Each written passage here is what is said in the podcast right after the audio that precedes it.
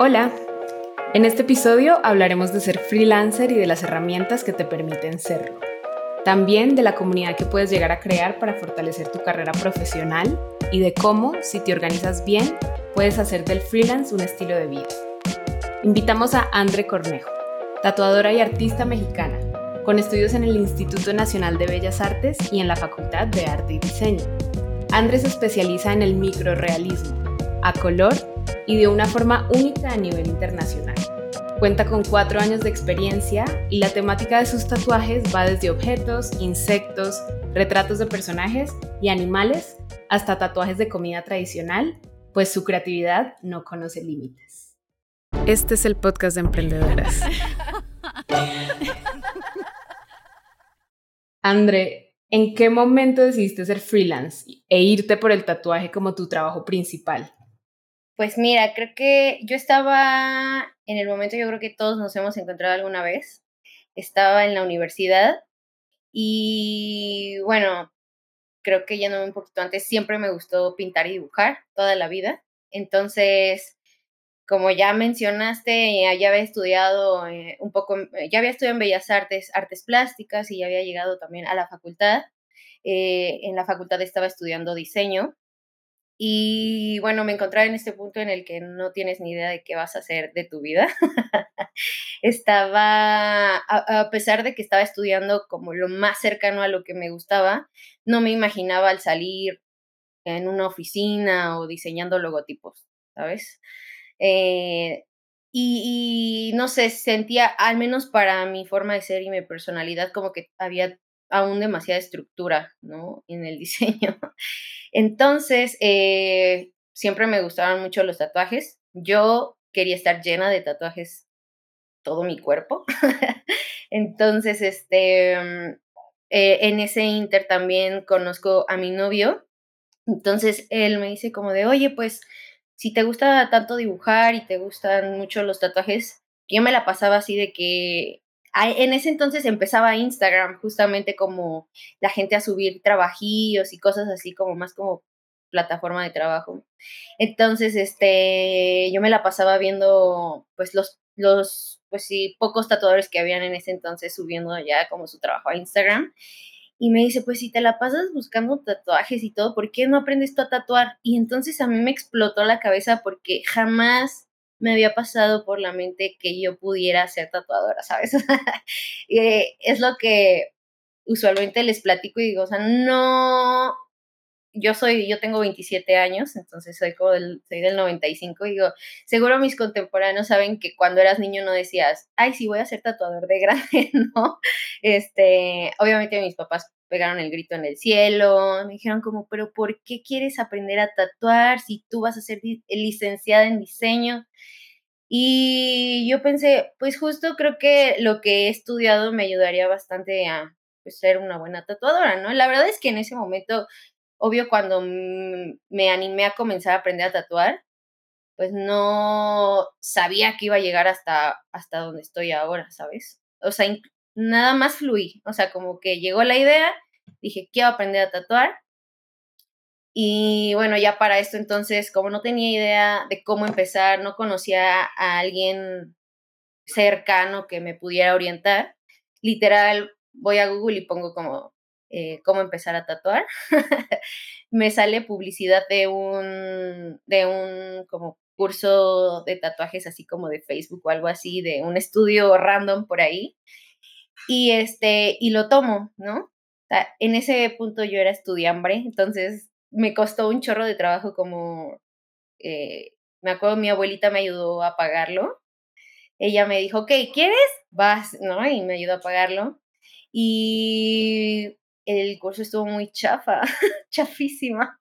O sea, para alguien que, que pues va empezando y no tiene idea de nada, pues tú dices, no, ya con esto ya tuve, ¿no? Pero después me di cuenta que el curso había sido súper pobre. Eh, literal fue como de, esto es aguja, esto es máquina, esto es tinta, tráete a alguien para tatuar. Muy bien, aquí tienes tu diploma de tatuador, ¿no? Entonces, eh, pues con esta poca información, yo empiezo a tatuar a quien se deje. amigos, a mi hermana, o sea, mi hermana tiene como todo mi proceso en su cuerpo. Gracias, hermano.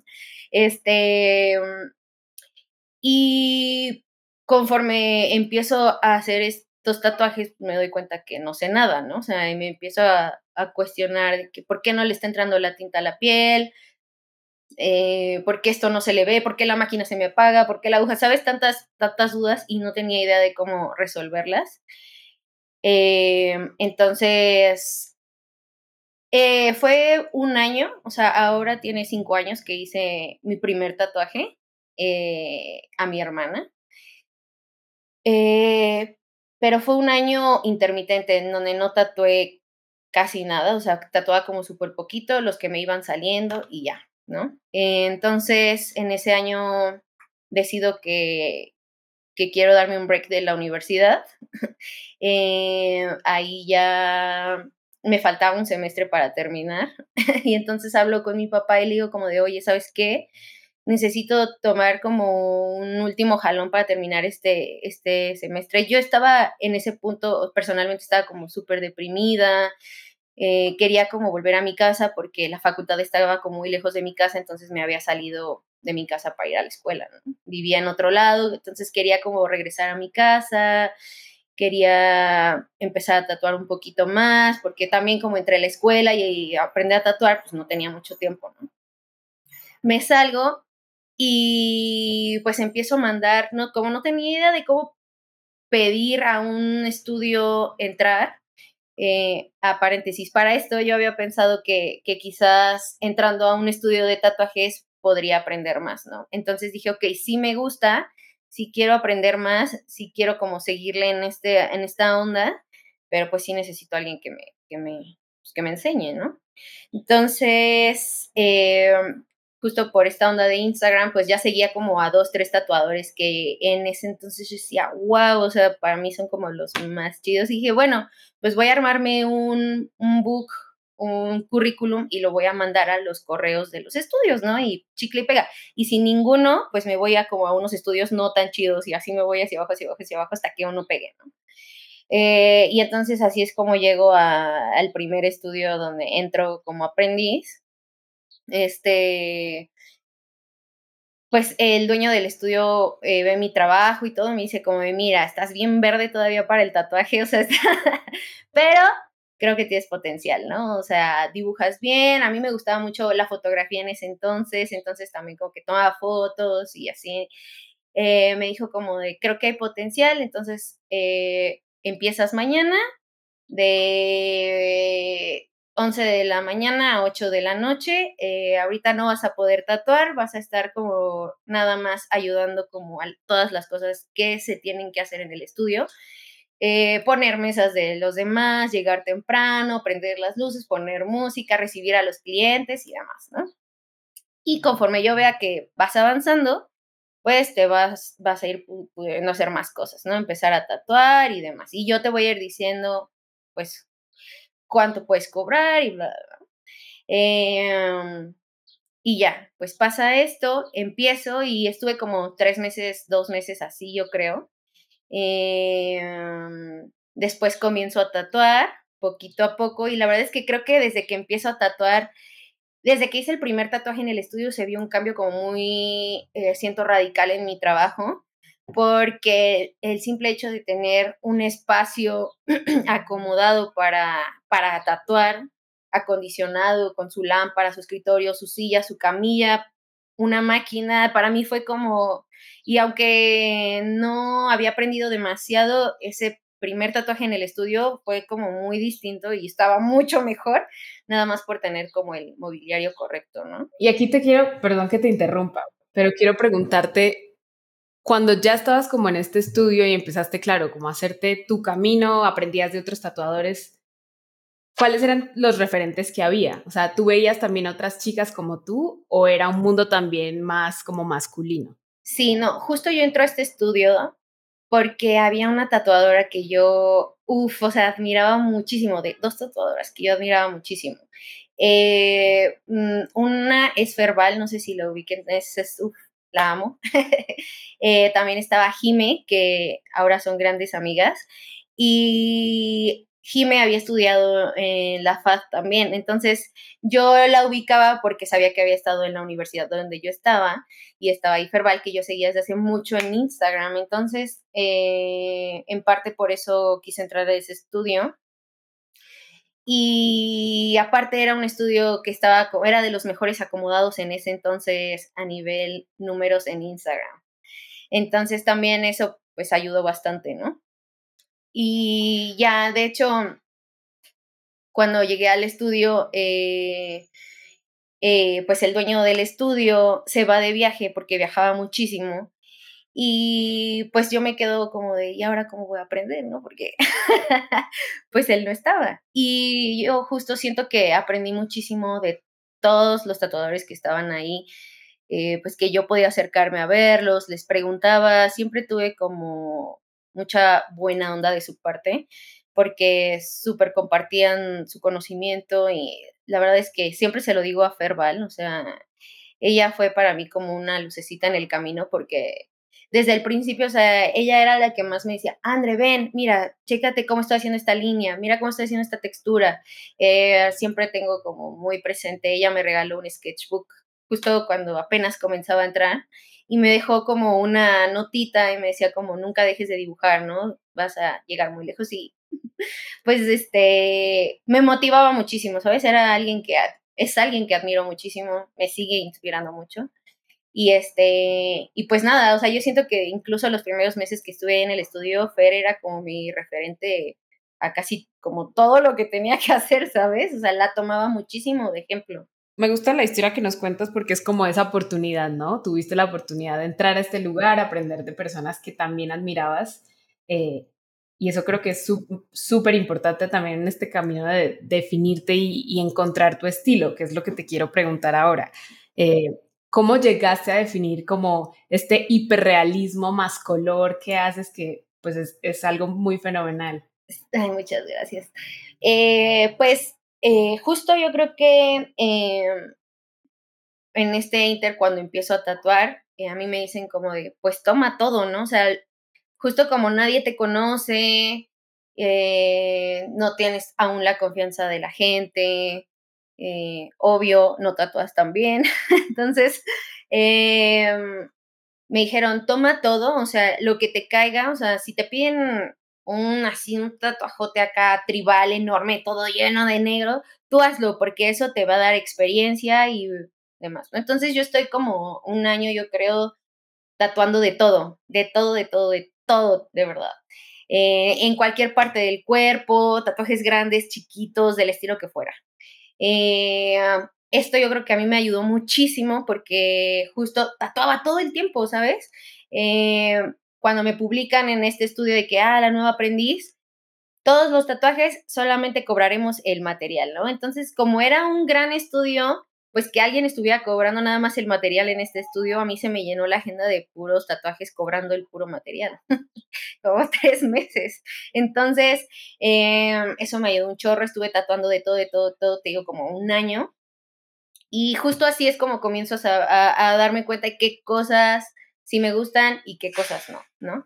Este, creo que eso es como lo primero. Eh, al principio creo que sí es importante probar y hacer. Eh, claro, siempre siendo como muy honesto con las personas, o sea, hay algo muy importante que creo que es, este, sí, sí necesario mencionar, que para toda la gente que está aprendiendo, el, el tatuaje, o sea, por, de por medio va la piel de alguien más. ¿no?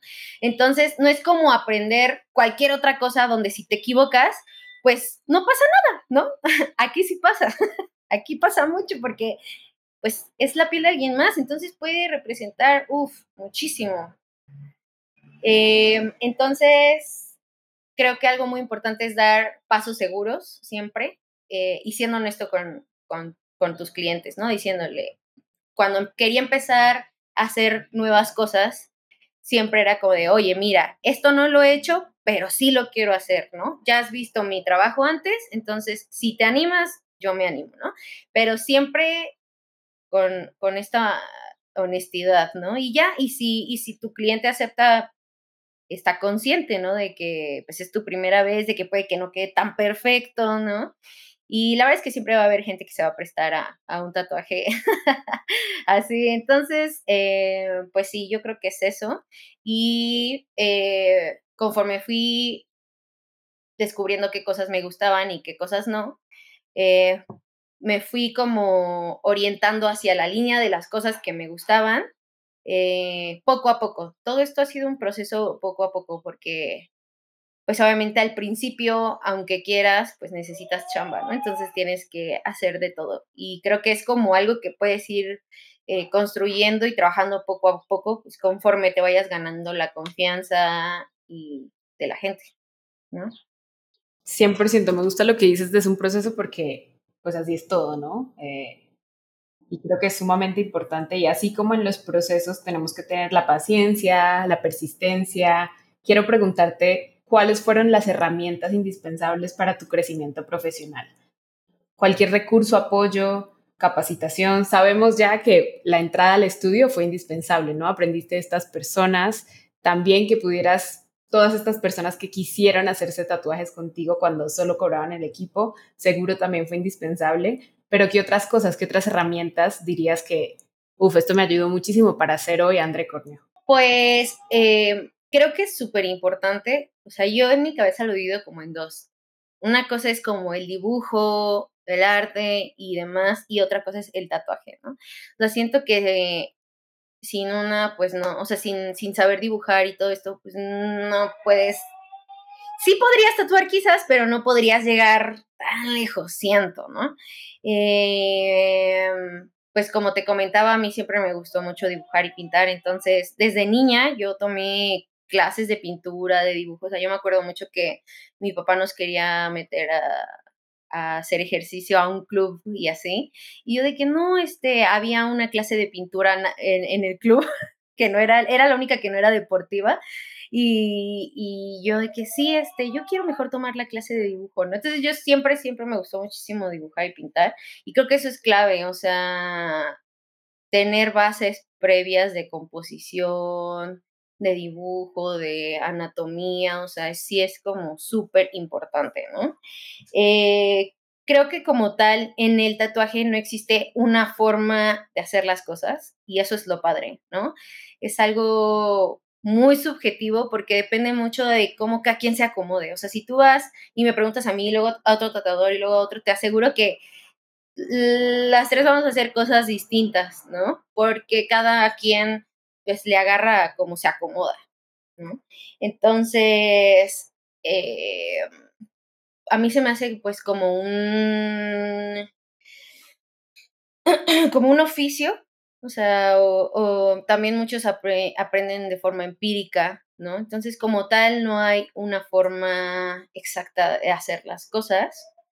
Eh, justo por eso creo que también es como, siento muy criticado Em, la onda de los cursos del tatuaje y todo esto, como el que yo tomé en su, en su inicio, porque justo es muy poco, no puedes aprender todo lo que se tiene que aprender eh, en un curso, ¿sabes? Entonces, creo que lo ideal eh, en cuanto al tatuaje, pues sí es primero eh, tener conocimientos previos de dibujo antes de comenzar a tatuar. Y cuando comienzas, pues sí, buscar a alguien em, que te enseñe, ¿no? Eh, alguien ya con experiencia, porque incluso no solo es del tatuaje lo que tienes que aprender, como técnicamente, o sea, tienes que aprender cómo tratar a tus clientes, cómo cobrar y qué material comprar y cuál es el mejor. Entonces siento que es, de verdad es como un chorro de cosas las que envuelven como aprender a tatuar, ¿no? No solamente como la pieza en sí hacerla. 100% y, y ahorita decías, hablabas un poco como, claro, todo lo que tienes que aprender, ¿no? A cobrar, qué material comprar, cómo tratar a las personas. Eh, y me gusta que lo digas porque es un poco emprender, ¿no? Eh, en Victoria 147 es, es, casi lo que hacemos, ¿no? Eh, como que capacitamos mujeres, empresas, emprendedoras en pro de la igualdad, ¿no? Y, y así como emprender y ser freelancer, podríamos decir que son cosas parecidas, se tiene la idea de que es algo bien glamuroso, ¿no? Eh, pues eres dueña de tu tiempo, eh, tú pones tus precios, eliges tu futuro, tomas tus decisiones, decides con quién trabajar, etc. Pero hay otros retos a los que te debes enfrentar, seguramente como, no sé, estar un poco perdida, no saber por dónde empezar. ¿Cuáles han sido esos principales retos y cómo has sabido manejarlos? Ok, pues creo que sí, de los principales retos han sido eh, lo que les mencionaba, conseguir clientes y ganarte la confianza de ellos.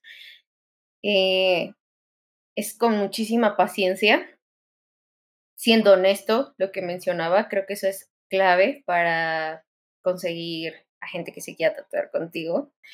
Em, algo que también mm, fue un reto para mí de como encontrar eh, mi propia manera de comunicar y mostrar mi trabajo por medio de las redes. Eh, para mí las redes han sido una ayudadota porque pues prácticamente a través de, de Instagram la gente conoce mi trabajo, ¿no? Entonces también como siento que muchas veces tomaba de referencia a otras personas y lo quería hacer como ellas.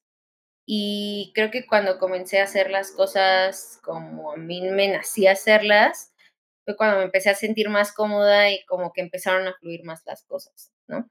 Entonces, creo que eso también, o sea, e, el, el reto que representó hallarle la forma a las redes y, y como mi propia fórmula, eso también. Eh, sí, obviamente administrar el tiempo es todo un rollo, eh, porque creo que es un arma de doble filo, ¿no? Eh, y por ejemplo, si eres alguien workaholic como yo, pues te agendas mil meses sin descanso y ese es el problema, ¿no? O sea, creo que tienes que ser súper organizado. Eh, prever mucho, o sea, ser como muy, muy anticipado en, en agendar tus tiempos y demás. Eh, pues sí, yo creo que eso, esos, esos han sido los retos más, más fuertes. Organizar el tiempo está, está pesado. Y lo creo y lo vemos, lo hemos visto también pues con emprendedoras que, que, que es uno de de los retos principales, ¿no? Como tener esa constancia para poder organizarse, ¿no? Sí. Em, y aquí quiero preguntar también algo que no se puede desconocer y es la parte del aspecto financiero, ¿no? Las finanzas son una gran parte de por qué trabajamos, ¿no? ¿Cómo aprendiste a organizarte financieramente y cómo lo haces? O sea, ¿qué pros y cons ves de pronto en no tener un ingreso, ingreso fijo? Sí. Eh, obviamente creo que el problema más grande es que ante cualquier adversidad que pueda pasar, por ejemplo, pandemia, no tienes nada seguro ni nada fijo, ¿no? O sea, la verdad es que desde que empecé a trabajar, la manera en la que yo me empecé a organizar, eh, pues siempre ahorrando, siempre me ha gustado muchísimo ahorrar, siempre he ahorrado. Entonces, siempre he contado con un ahorro fijo. Eh, también lo primero que saco siempre es para cubrir eh, pues estos gastos como fijos importantes, eh, la renta, eh, tengo un asistente, el sueldo de mi asistente, ¿sabes? Este tipo de cosas. Eh, y también algo que me funciona mucho es ponerme objetivos, um, metas cortas. Entonces, destinar como cierto ahorro no sé, por ejemplo, me quiero ir de viaje en un año, ¿no? O en seis meses. Entonces empiezo a meter, fuera de ese ahorro general que tengo, lo empiezo a destinar como con objetivos, ¿no? También, como ahorros más pequeños, por así decirlo. Y, eh, y ya, y el resto pues ya es lo que ocupo para mí, pero siempre primero como apartando lo que es para los gastos como fijos del mes. Súper importante lo que dices del ahorro. Creo que eh, siempre es un tema además que surge y del que intentamos hablar lo más que se pueda porque no es tan común, no nos enseñan tanto, ¿no? A cómo hacerlo. Entonces creo que a lo mejor también tu, pues tu carrera, tu trabajo te ha dado muchas destrezas muy importantes que a lo mejor no podemos desarrollar en un trabajo pues de, de cubículo, ¿no? Y creo que eso es súper importante. Em, Y me gustaría preguntarte qué, qué sigue, qué proyectos traes en mente, qué sueños traes en mente. O sea, sabemos ya la persona que eres, ¿no? André Cornejo, tatúas, tu trabajo es maravilloso. ¿Qué te gustaría hacer después? ¿O, o qué, qué crees que es el sueño próximo a cumplir? Pues ahorita, por ejemplo, cuando empecé a tatuar, y cuando llegó la pandemia no llevaba mucho tiempo tatuando, ¿no? Entonces siento que gran parte de mi crecimiento eh, como tatuadora fue durante la pandemia, ¿no? Y ahorita apenas estamos comenzando a poder hacer cosas que no podíamos antes, ¿no? Entonces, la verdad, tengo muchísimas ganas de ir a tatuar a otros lugares. Eh, me han hablado para ir a muchos estudios en diferentes estados o países, pero justo como que me daba miedo dar ese paso porque estábamos en la pandemia, ¿no? Bueno, estamos, estábamos, pero estaba más fuerte antes. Y entonces justo ahorita quiero comenzar a ir a tatuar a otros lados, quiero aprender de nuevos tatuadores, quiero ver nuevas formas de hacer las cosas. Eh, entonces, eso es como lo primero. Eh, me gustaría quizás más adelante independizarme, eh, pero creo que me gusta ir fluyendo, entonces, y pasos pequeños y seguros. entonces, justo creo que paso por paso. Y creo que si mis metas a corto plazo son poder ir a conocer estudios en diferentes partes del mundo y aprender y sacar como lo mejor de, pues, de cada lugar. Buenísimo, no me cabe duda además que te veremos en otros lugares tatuando.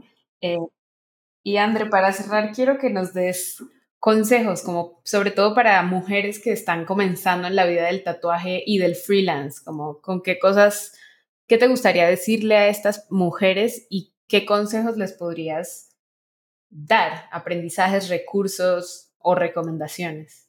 Definitivamente creo que ahora sí tenemos como, hay muchísima más gente que quiere aprender a tatuar. Siento que, por ejemplo, hace cuatro o cinco años que yo estaba empezando, eran muchísimas menos personas, ¿no? Entonces, eso está súper padre.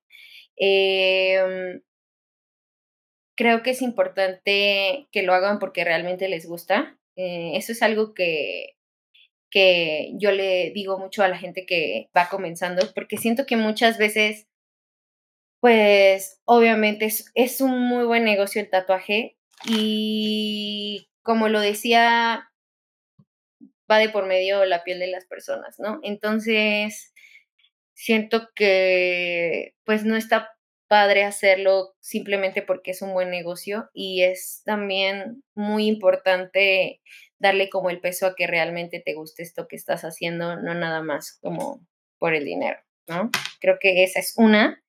Eh, no olvidar justo lo que les digo de, pues, de la piel de las personas, ¿no? Siempre ser como súper honestos con, con la gente, agradecidos porque, como mencionaste también antes, sin todas estas personas que me permitieron trabajar en su piel, no estaría donde estoy ahora, ¿no? Entonces, siempre ser como muy consciente y muy agradecido respecto a esto y, pues obviamente dar lo mejor por eso, ¿no? Em, no copien, eso es algo importante. Em, em, muchos artistas invirtieron demasiado tiempo, demasiado esfuerzo, años para aprender lo que aprendieron, para poder lograr las piezas que logran, ¿no? Y alguien paga por este trabajo y pues no está chido copiar. Entonces, creo que debemos esforzarnos para poderles ofrecer eh, cosas originales a nuestros clientes porque por algo están pagando. Entonces, eso es súper importante. Y yo creo que mm, lo más importante para mí, o lo que me hubiera gustado que me dijeran cuando estaba empezando, era que cada quien va a su propio ritmo. O sea, siento que es muy fácil compararte eh, en todo, haciendo cualquier cosa. Eh, sin embargo, en el tatuaje hay mucha competencia. Ahora ya somos muchísimos tatuadores y puede que te encuentres a 15 güeyes más haciendo el mismo estilo que tú haces. Y pues justo que no te compares, o sea, cada quien lleva un proceso distinto, un tiempo distinto, una forma distinta de hacer las cosas, incluso lo que has vivido antes, ¿no? Eh, todo, todo tiene que ver. Entonces, pues que vayas a tu propio ritmo, a tu, a tu propio tiempo. Eh, y pues eso. Súper, Ande, creo que me llevo muchas cosas yo. Creo que algo que me gusta mucho es de las respuestas que nos diste, no solo se pueden aplicar, no solo son aplicables para el tatuaje, siento que para cualquier profesión freelance también vale rescatar la honestidad, la paciencia, la organización. Entonces, eh, gracias por, tus palabras hoy eh, y por tomarte el tiempo de estar con nosotros. Ay, gracias a ustedes. El próximo miércoles hablamos con las mamás de Victoria 147, mujeres que han experimentado la maternidad decidida y han tenido el privilegio de encontrar un balance entre ellas, sus hijos y su carrera profesional.